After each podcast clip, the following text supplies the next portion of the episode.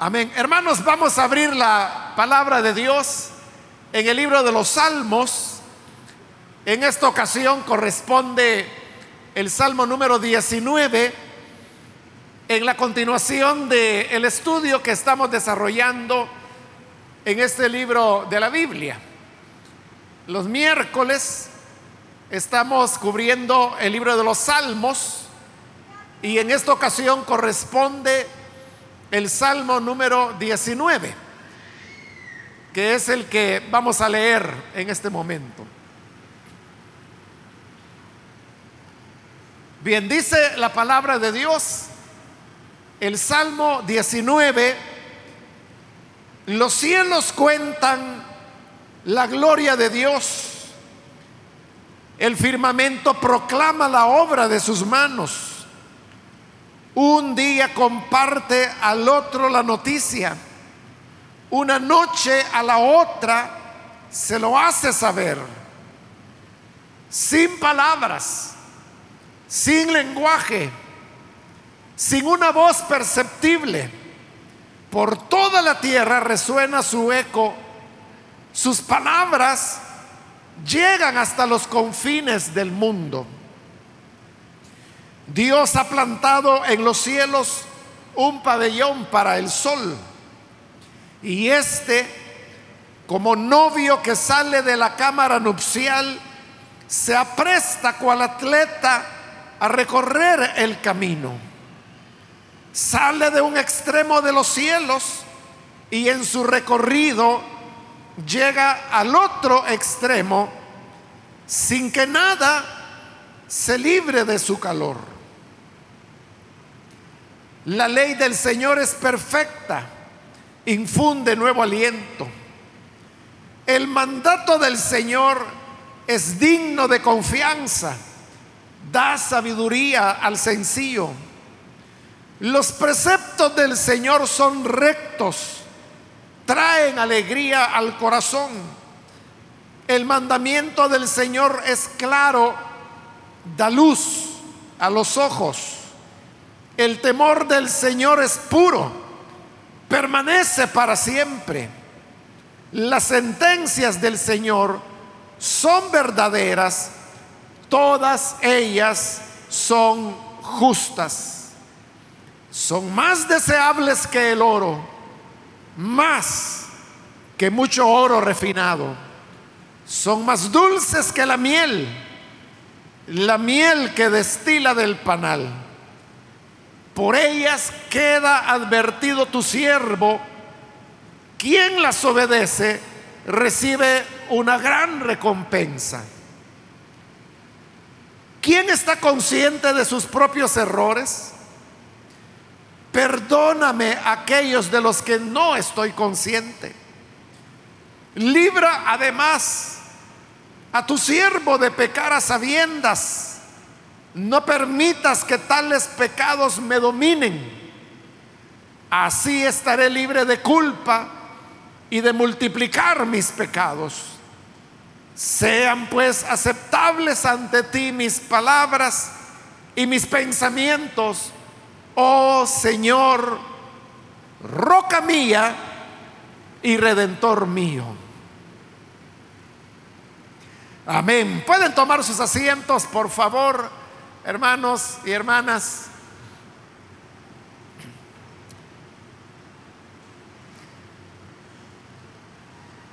En esta ocasión vamos a cubrir el estudio del Salmo 19 y como siempre lo hacemos con cada salmo, vamos a comenzar hablando sobre el género al cual pertenece.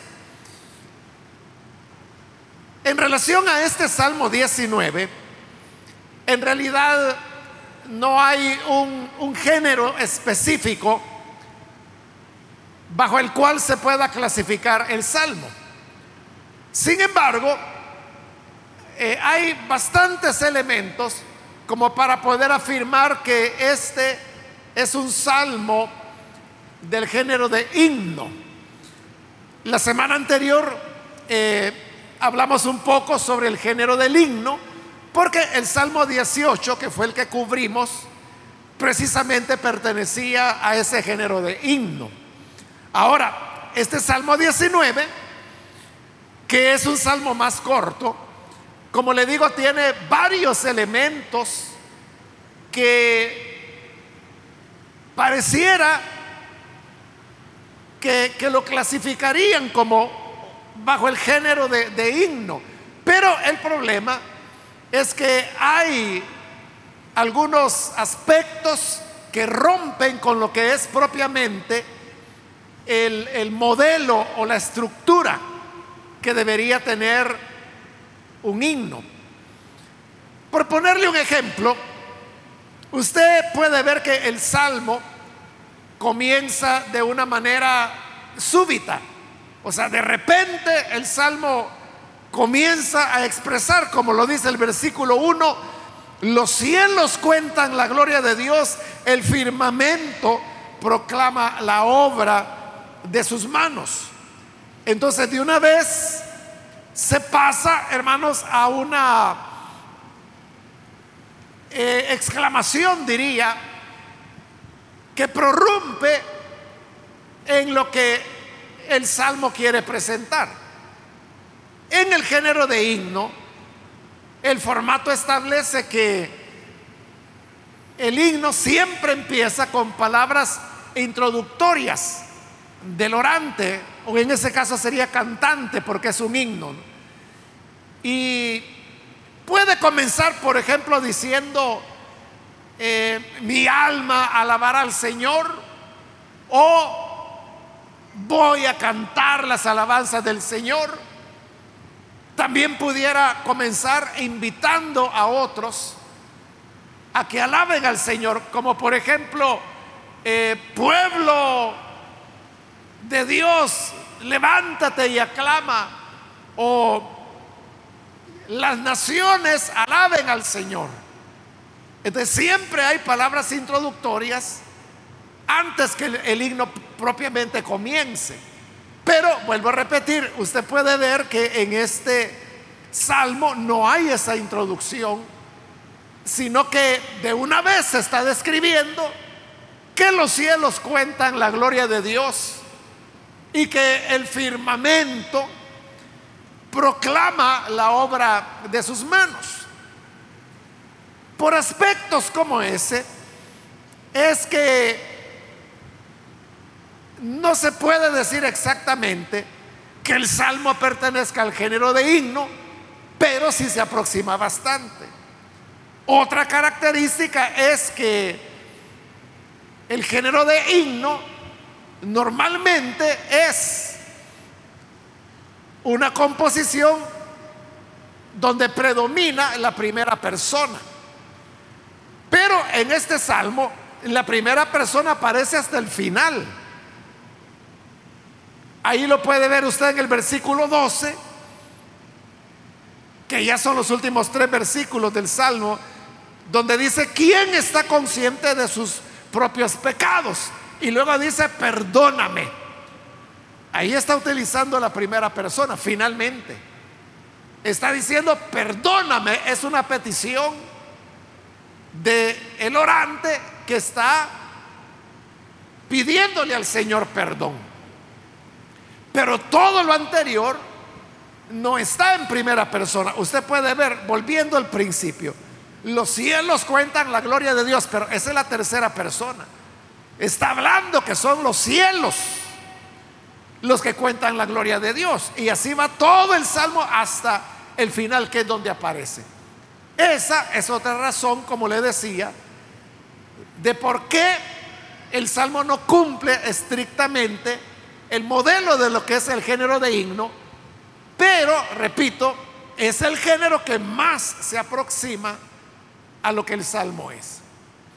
Ahora, al leer el Salmo, usted se habrá dado cuenta que está dividido básicamente en dos partes que son las que más salen a relucir. Entonces, uno tiene la impresión de que el salmo tiene dos partes, pero realmente no son dos partes, sino que son tres. Uno piensa que son dos porque es evidente que hay un cambio de tema del versículo 1 hasta el 6. De lo que está hablando es de la obra de creación. Y del versículo 7 en adelante, uno diría, comienza la segunda parte, que es donde se está hablando de la palabra de Dios. Pero como le digo, si uno lo ve más cuidadosamente, hay una tercera parte, porque la segunda sección que pertenece a la palabra de Dios termina en el versículo 11. Y del 12 al 14 sería la tercera parte que es una petición.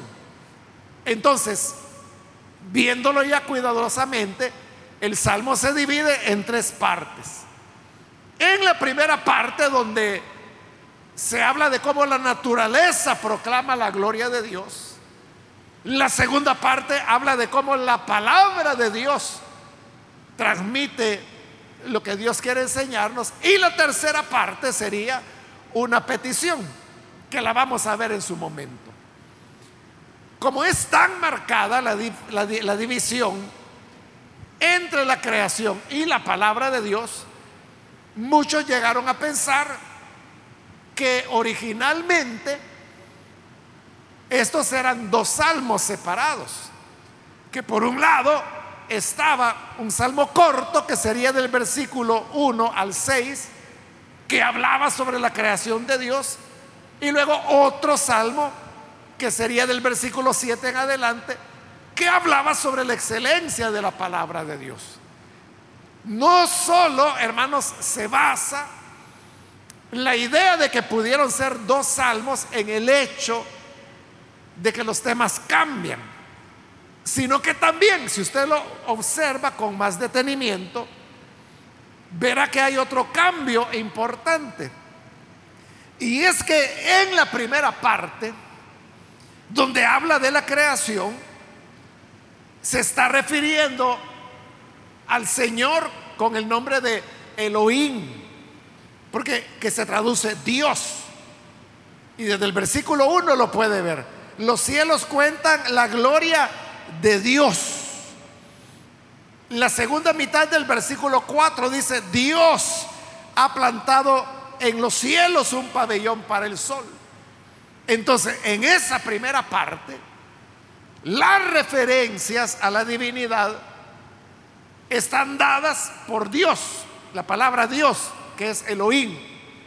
Pero en la segunda parte, usted puede ver que Elohim desaparece y eso es sustituida por la expresión Señor.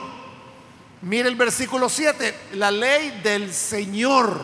Ya no dice Dios, ya no es Elohim, sino que ahora es el Señor, es decir, Yahvé o Yahweh, como le mencionan, lo pronuncian los judíos,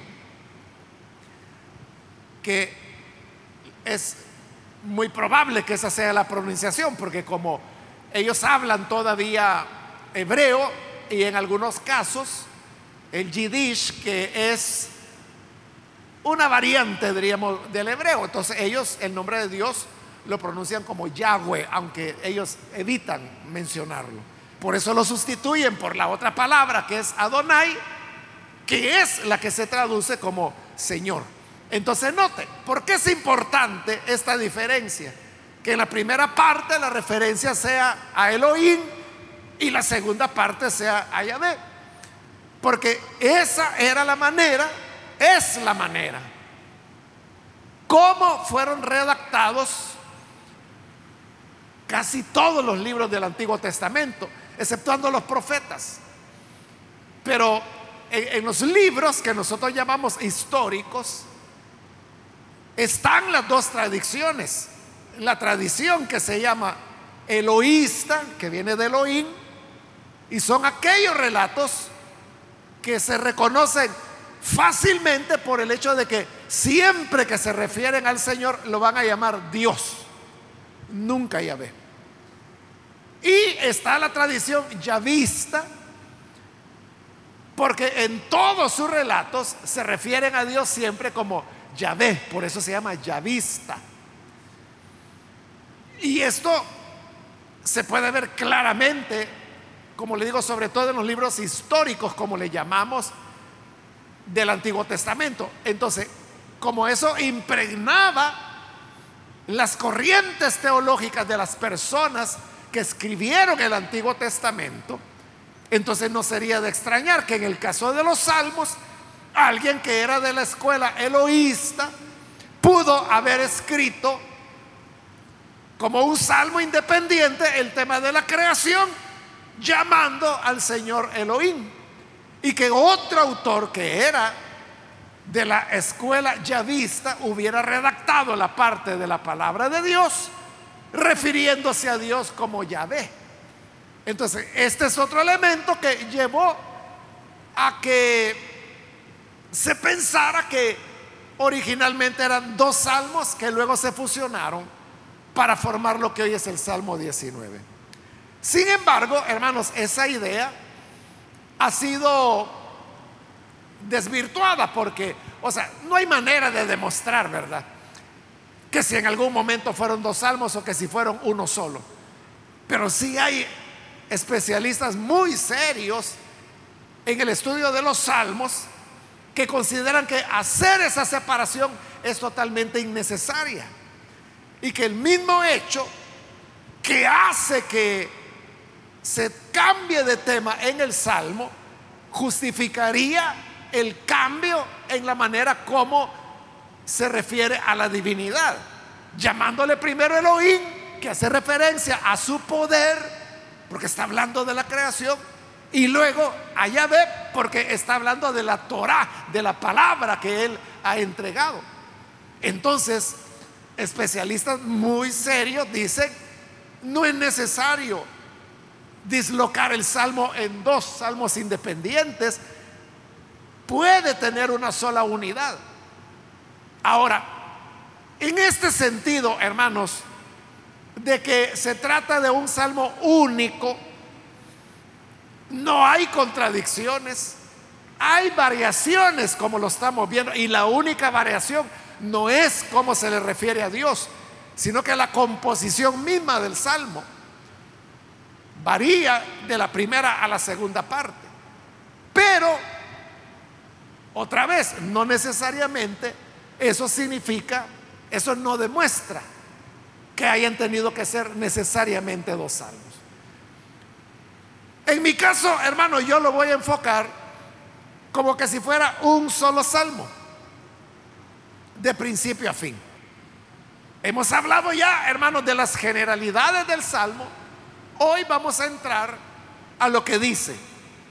De nuevo, el versículo 1 dice, los cielos cuentan la gloria de Dios, el firmamento proclama la obra de sus manos. Entonces, lo que está diciendo ahí el Salmo es que los cielos, y note que está en plural, no dice el cielo, como diríamos nosotros, sino que dice los cielos. Y esto era así porque los judíos tenían la idea que habían varios cielos y que cada cielo estaba por arriba del otro y otro por arriba del otro. En el caso de Pablo, bueno, varias corrientes, había una corriente que enseñaba que había tres cielos. Y había otra corriente que enseñaba que habían siete cielos. Pablo era de la corriente que enseñaba que habían tres cielos. Por eso es que en segunda de Corintios capítulo 12, cuando él está hablando de su experiencia que el Señor lo había arrebatado, él dice que lo llevó hasta el tercer cielo. Porque esta idea de que había tres cielos colocaba el primer cielo como la atmósfera que le llamamos nosotros. El segundo cielo era el que iba más allá de la atmósfera y el tercer cielo era la morada de Dios. Por eso es que Pablo hablaba de que él había sido arrebatado. Como él lo decía, si en el cuerpo o fuera del cuerpo, no lo sé.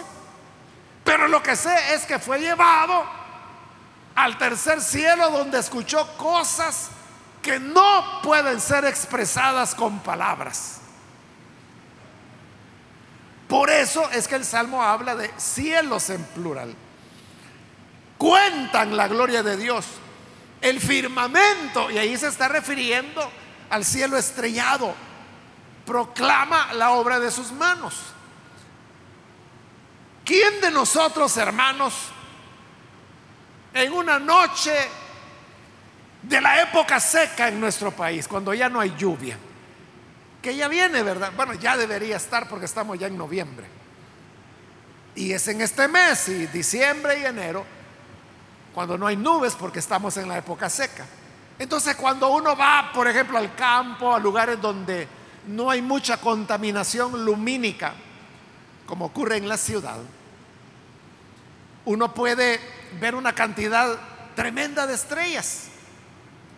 Y yo le pregunto, ¿quién de nosotros no nos hemos sentido cautivados por esa grandeza.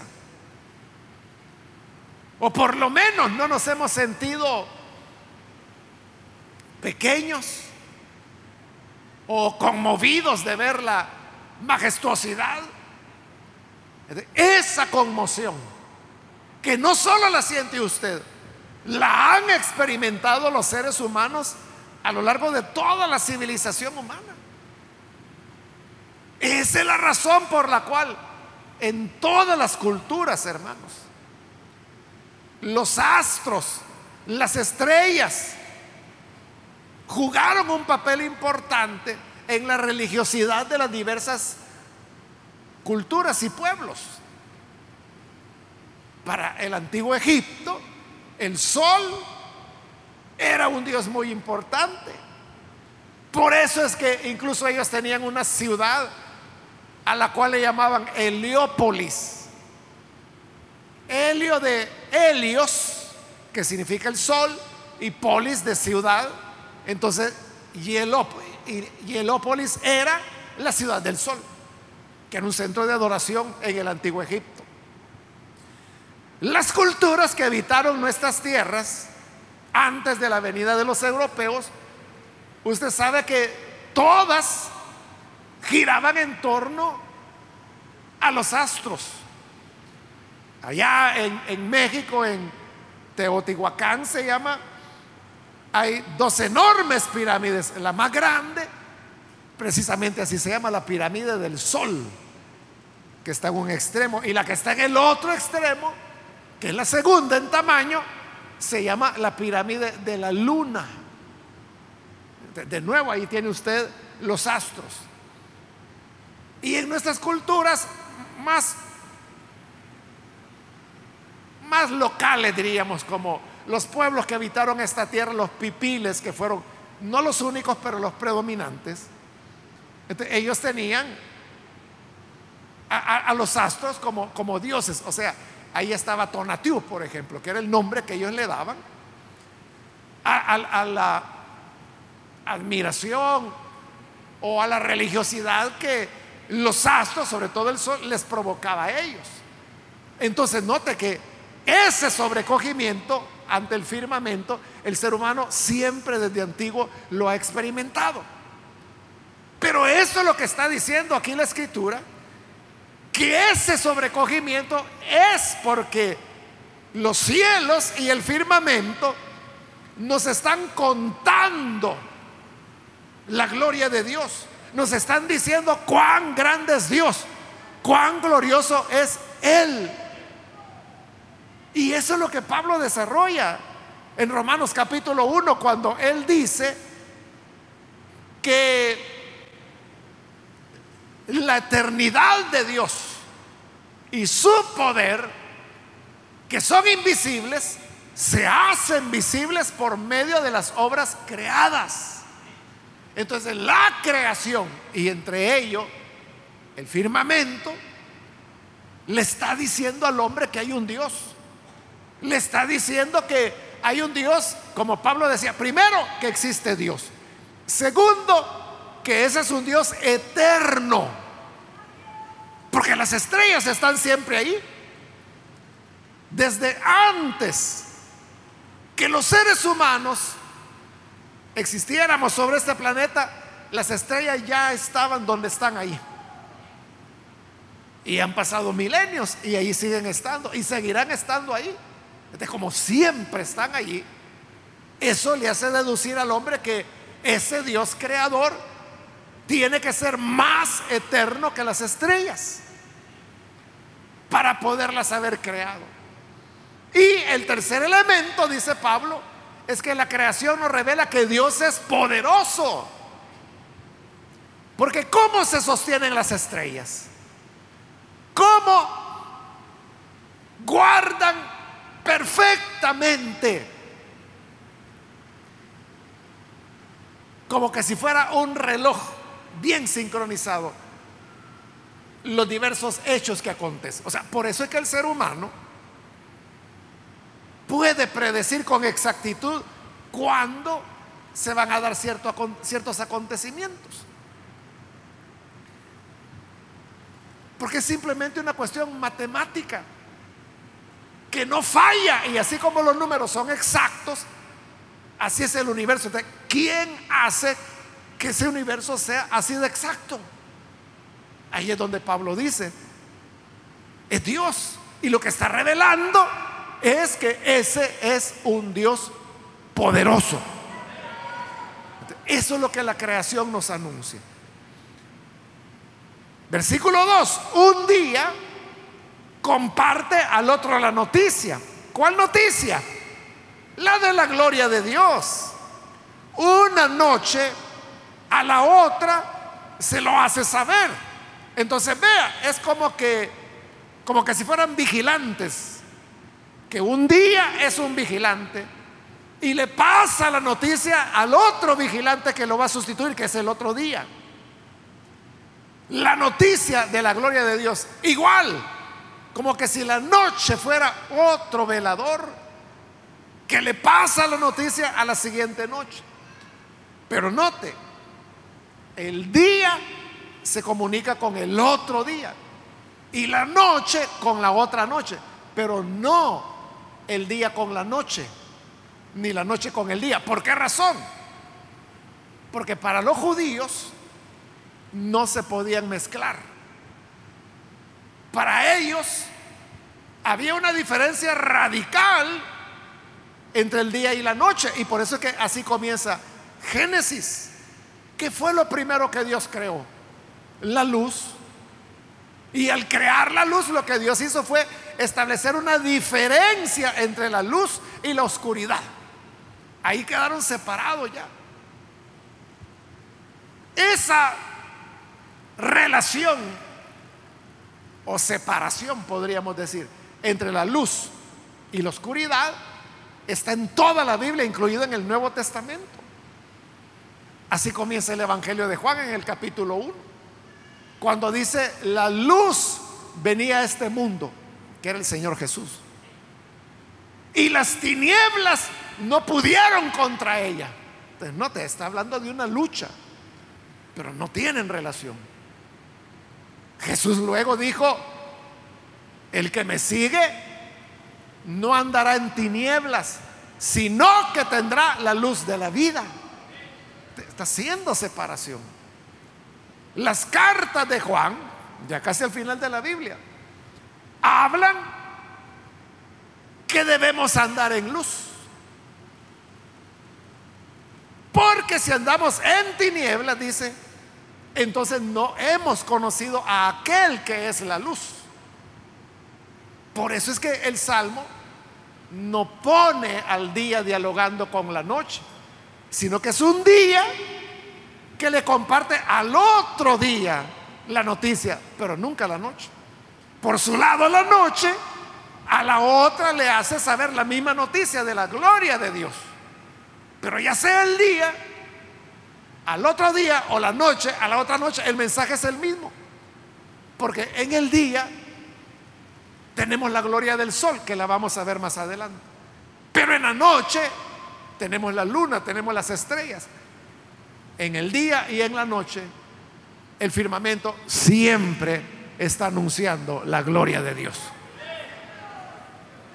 Versículo 3, sin palabras sin lenguaje, sin una voz perceptible. Es decir, la naturaleza, la creación, no habla como nosotros hablamos, no habla como Dios habla a través de su palabra. La naturaleza es silenciosa porque no articula palabras. Por eso dice, sin palabras, sin lenguaje, sin una voz perceptible. Sin embargo, dice el versículo 4, por toda la tierra resuena su eco. La naturaleza no habla, porque no articula palabras, pero por toda la tierra se conoce su mensaje, el mensaje de la gloria de Dios, de su eternidad, de su poder, de su existencia. Sus palabras, dice el versículo 4, llegan hasta los confines del mundo. ¿Por qué no hay ni un rincón del mundo que se escape del mensaje que proclama el firmamento o los cielos? Porque hasta el último rincón del mundo es parte de la creación de Dios. Nosotros mismos somos creación de Dios. Dios está hablando a través de su obra de creación. Continúa el versículo 4. Dios ha plantado en los cielos un pabellón para el sol. Hoy se va a enfocar en el sol. Entonces, ha plantado un pabellón, dice. ¿Qué era un pabellón? Era, hermanos, una tienda de campaña. O sea, Dios le hizo al sol una casa donde vivir, podríamos decir. Y este, o sea, el sol, versículo 5, como novio que sale de la cámara nupcial, se apresta cual atleta a recorrer el camino. Entonces, cuando va a amanecer, el sol sale del pabellón que Dios le ha dado, donde se ocultó. Y ahora, cuando viene el amanecer, dice que va a salir y se prepara como un atleta. O sea, alguien que va a hacer una carrera, va a correr, se prepara para recorrer el camino. Y entonces el sol comienza, siempre por el oriente, a levantarse y va en su carrera recorriendo de un extremo al otro la tierra. Versículo 6, sale de un extremo de los cielos y en su recorrido llega al otro extremo sin que nada se libre de su calor. Entonces ahí viene el sol. El sol trae luz.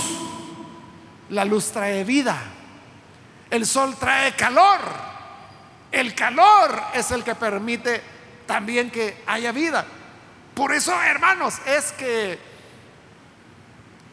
si no hubiera sol, la vida no sería posible en nuestro planeta.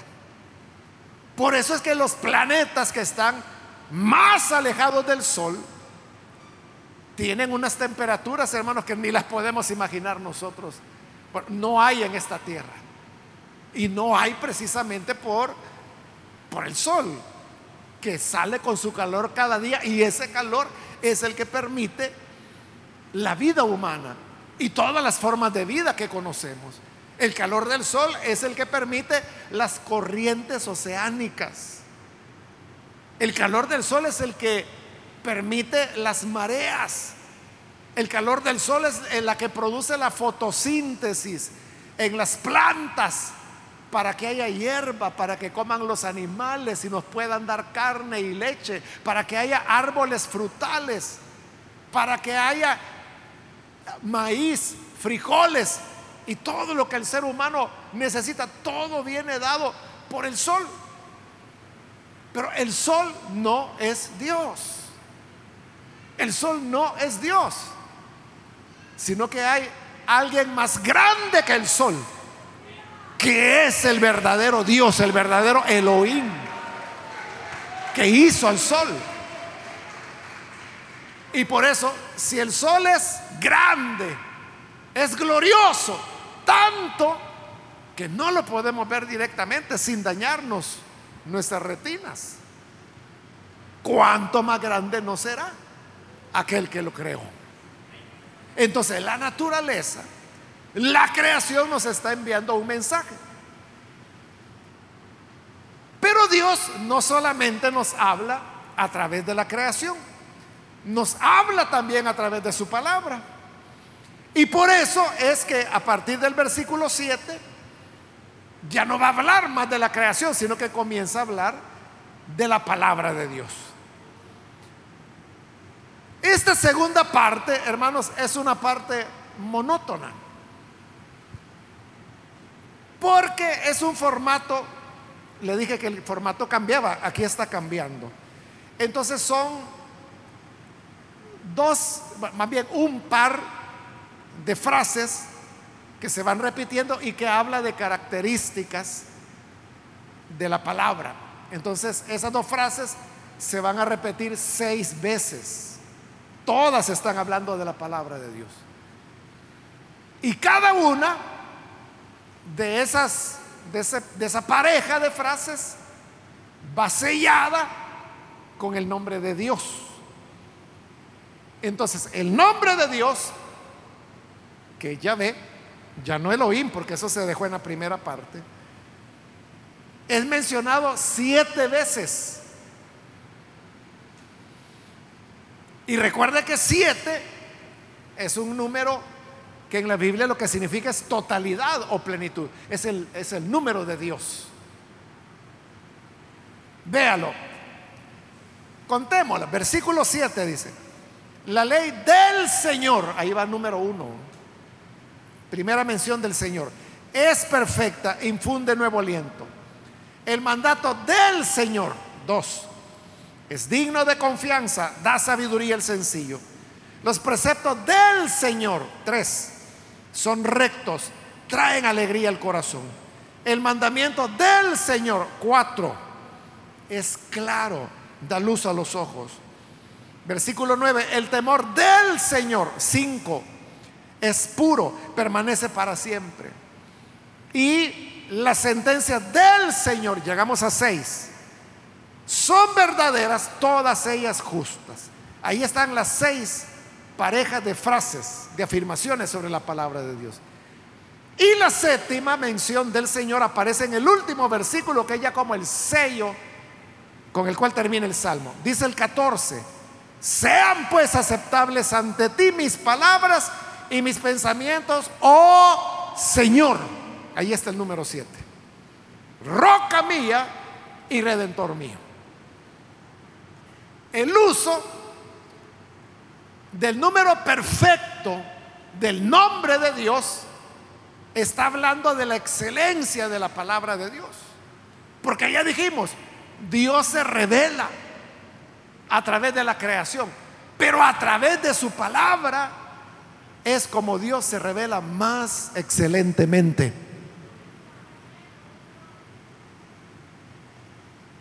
Lo he estado diciendo, ¿qué es lo que la naturaleza, lo que la creación revela? Tres cosas. Que Dios existe, que es eterno y que es poderoso. Nada más. A través de la creación la gente nunca va a saber del sacrificio de Cristo, no va a saber del Espíritu Santo, no va a saber de la iglesia, no va a saber de los dones del Espíritu, no va a saber de la segunda venida del Señor, no va a saber nada de la justificación, no va a saber nada, hermanos, de todas las enseñanzas que la palabra de Dios tiene. Por eso es que la palabra de Dios es más excelente. Y por eso dice el versículo 7, la ley del Señor es perfecta. Y como es perfecta, infunde nuevo aliento. Los seres humanos nos desalentamos cuando las cosas no son como quisiéramos que fueran. Cuando quisiéramos rectitud y no hay rectitud, eso nos desalienta. Cuando quisiéramos honestidad y las personas no son honestas, nos desalienta. Cuando quisiéramos que la gente dijera la verdad y lo que dice son mentiras, nos desalienta. Pero como la palabra de Dios es perfecta, infunde nuevo aliento, nos da ánimo, nos hace tener esperanza, nos hace creer. Continúa la segunda parte del 7. El mandamiento del Señor es digno de confianza, porque nunca falla. La palabra de Dios es digna de confianza. Cuantos en Él confían no serán avergonzados jamás, dice la Escritura. Es como la palabra es digna de confianza, da sabiduría al sencillo. Entonces la persona que conoce la palabra de Dios se vuelve sabia. Porque es palabra confiable, es palabra certera. Quien vive de acuerdo a la palabra es sabio. El que sabe que la palabra dice, todo lo que el hombre siembra lo cosecha, se vuelve sabio. Todo el que conoce la palabra cuando dice lo que quieran que los hombres hagan con ustedes, eso hagan ustedes con ellos, ese se vuelve sabio. Y ahí le estoy poniendo algunos ejemplos. De la palabra, el conocer la palabra nos hace sabios. Versículo 8. Los preceptos del Señor son rectos. O sea, en la palabra de Dios no hay segundas intenciones. La palabra de Dios no es como la palabra del hombre. Que el hombre dice, bueno, le voy a decir así de esta manera para hacerle pensar tal cosa. No. La palabra de Dios no anda con, con juegos sino que, como ahí lo dice, los preceptos del Señor son rectos. Es lo que dice. Como Pablo dice, que su sí sea sí, que su no sea no. Porque dice, en Cristo nosotros no tenemos sí y no. En Cristo todo es sí, sí, sí y amén. Palabra recta que no va a fallar. Entonces, como los preceptos del Señor son rectos, traen alegría al corazón. Alegran al corazón. La palabra, hermanos, nos llena de gozo, nos llena de tanta alegría, que por eso es que venimos, hermanos. Por eso es que venimos. Segunda parte del versículo 8. El mandamiento del Señor es claro, da luz a los ojos. Como la palabra de Dios, hermano, usted sabe la palabra, hasta los niños la entienden. Por eso se les enseña desde la iglesia de bebés. Ahí en la iglesia de bebés ya se les está enseñando a los niños de cuatro años para abajo. Ya se les está enseñando la palabra. Y luego pasan a la iglesia infantil entonces, aprenden la palabra. Es como el mandamiento del Señor es claro, da luz a los ojos, o sea, nos da entendimiento. Versículo 9, el temor del Señor que está expresado en su palabra es puro, permanece para siempre. Esta palabra no es que hoy es así y dentro de 10 años vamos a reformarla, vamos a cambiarla. No. La palabra es pura y permanece para siempre. Y la segunda parte del 9, las sentencias del Señor son verdaderas, todas ellas justas. Entonces la palabra del Señor tiene verdad y tiene justicia. Los dos elementos que son los que van a transformar ese mundo. La verdad y la justicia. Ahora, versículo 10 siempre hablando de la palabra, dice, hablando de los mandamientos, de las palabras del Señor, son más deseables que el oro, más que mucho oro refinado. Usted sabe que los hombres dan todo por el dinero. Por eso es que la gente dice que todos tienen un precio, que todo es llegarle al precio adecuado y la gente se vende por lo que sea. O vende a la mamá, vende a la hija, vende, todo tiene precio. Dice la gente. Y en una encuesta que fue a, principios de este año, el 74% de los salvadoreños en esa encuesta respondieron que sí, que todos tienen un precio. ¿Y cuál es el precio? Dinero. Por el dinero, hermano, la gente, usted sabe, roba, estafa, hace contrabando. Por dinero es que hay drogas, hay narcotráfico. Por dinero, hermano, puede, bueno, hay, esclavitud, hay trata de personas. Por el dinero la gente corre riesgos tratando de llegar a otro país. ¿Para qué? Para tener más dinero. Pero la palabra de Dios dice, es más deseable que el oro. Si el hombre desea el oro, la palabra de Dios es más deseable porque la palabra nos da una satisfacción que ni todo el petróleo de Arabia nos podrá dar jamás. Es más deseable, dice, que mucho oro refinado. Son más dulces que la miel, la miel que destila del maná, del panal. Usted sabe que por la comida, también, ¿verdad? La gente, bueno, Esaú cambió su primogenitura por un plato de frijoles, sería para nosotros. En el caso de ellos era lentejas, pero el equivalente en nuestra tierra sería frijoles. Cambió la primogenitura. Pero la palabra de Dios es el más delicioso de los banquetes. Más dulce que la miel. Más que la miel que está destilando del panal. Usted sabe que hay miel que viene en frascos y adentro del frasco meten un pedacito de panal para que la gente vea de que supuestamente es pura verdad. Pero aquí era que la ley estaba destilando realmente del panal, pero más dulce, más pura que esa miel es la palabra del Señor. Por eso, hermanos, para nosotros la palabra de Dios debe ser nuestra vida. Más valiosa que el oro, más dulce que la miel, más apetecible que el más grande de los banquetes. La palabra de Dios es nuestro tesoro y es nuestro alimento. Amén, hermanos.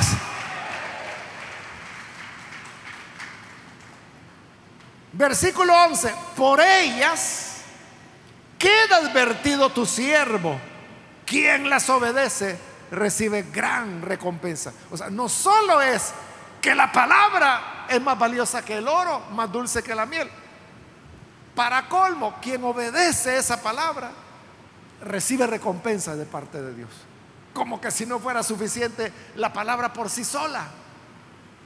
Pero además de eso, además, Además, Dios nos recompensa cuando lo obedecemos. Versículo 12. ¿Quién está consciente de sus propios errores? ¿Cómo podemos nosotros llegar a tener conciencia? ¿Cómo podemos saber si hemos pecado? Solo por la palabra de Dios. Eso es lo que explica Pablo en Romanos capítulo 2, cuando está hablando precisamente de la palabra. Entonces dice que por la palabra viene el conocimiento del pecado. Y hablaba a los judíos diciendo, tú te jactas que tienes la ley, que tienes la palabra.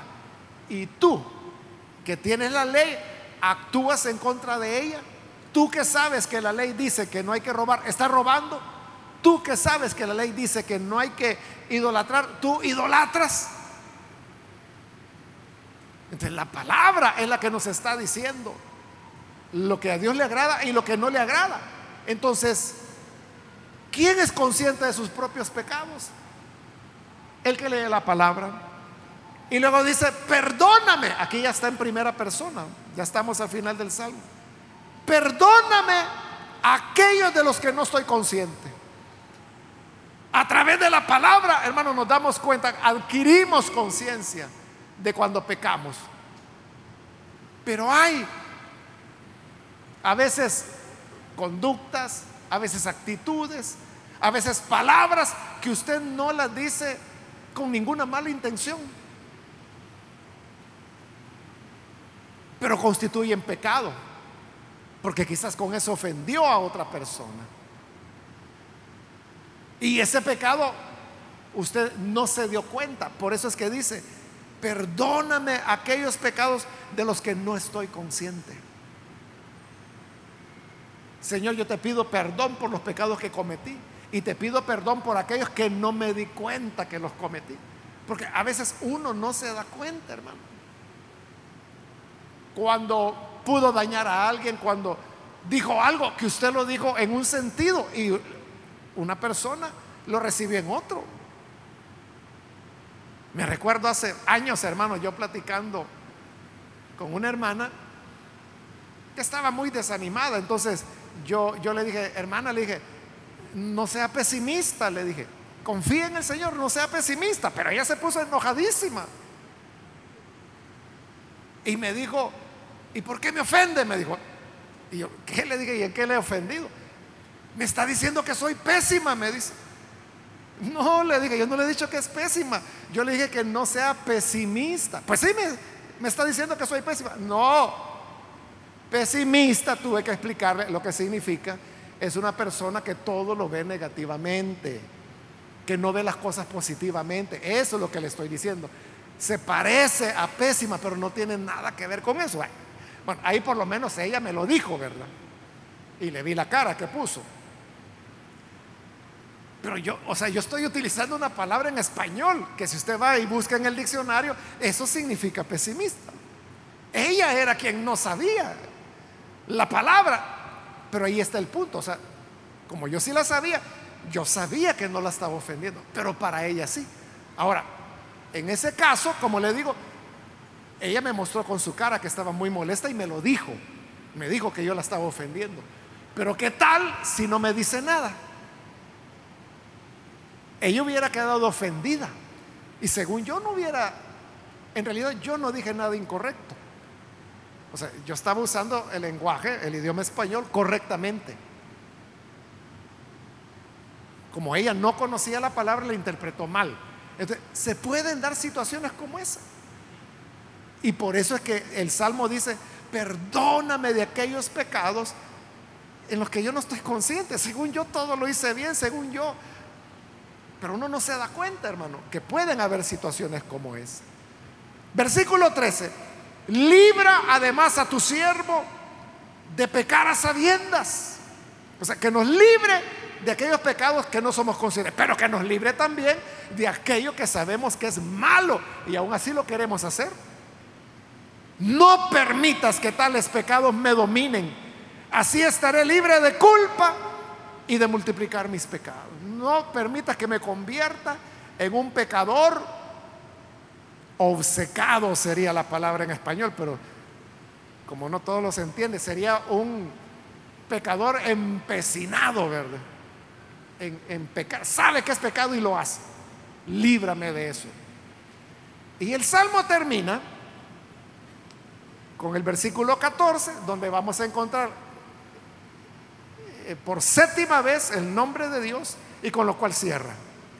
Sean pues aceptables ante ti mis palabras y mis pensamientos, oh Señor, roca mía y redentor mío.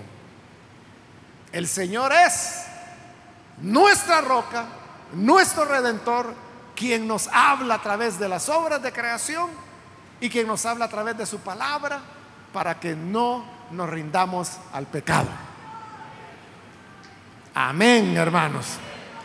Vamos a cerrar nuestros ojos y vamos a orar, pero antes de hacer la oración, yo quiero invitar a aquellas personas, amigos o amigas que todavía no han recibido al Señor Jesús como Salvador.